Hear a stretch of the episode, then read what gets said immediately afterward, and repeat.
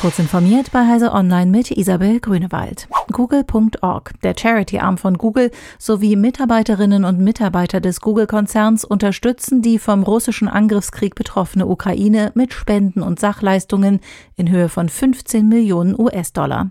Darüber hinaus sind Sicherheitsteams von Google rund um die Uhr damit beschäftigt, von Russland gesteuerte Cyberangriffe und Desinformationskampagnen zu identifizieren und die Ukrainerinnen und Ukrainer davor zu warnen, erklärte Google. Google.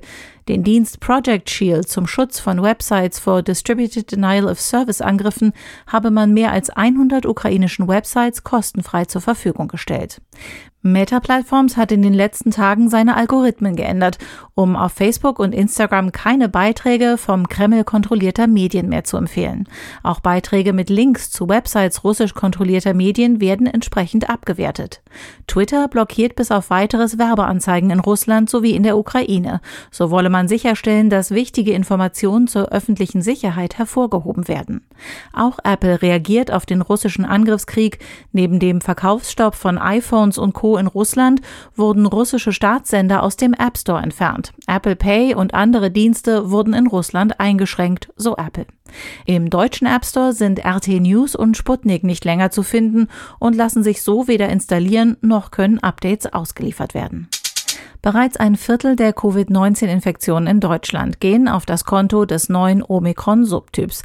BA2 könnte die aktuelle Welle in die Länge ziehen, schreibt Technology Review. Denn zahlreiche Mutationen machen BA2 anscheinend leichter übertragbar, sprich ansteckender auch für Geimpfte. Die gute Nachricht, nach derzeitigen Erkenntnissen verlaufen die Erkrankungen bei dreifach Geimpften dank der viel breiter aufgestellten Immunantwort in der Regel mild. Menschen, die lediglich mit einer anderen Variante infiziert waren, sind nahezu genauso ungeschützt wie Personen, die noch gar keinen Kontakt mit SARS-CoV-2 hatten. Das angeblich der Erde am nächsten gelegene schwarze Loch gibt es doch nicht. Das haben zwei Forschungsteams jetzt anhand neuer Beobachtungsdaten herausgefunden.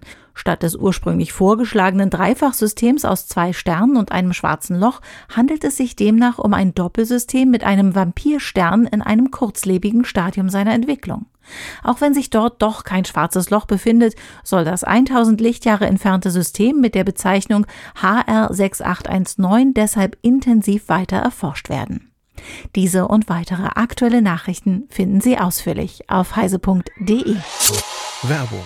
Unser großes IT-Security-Event, die SecIT, findet endlich wieder in Hannover statt.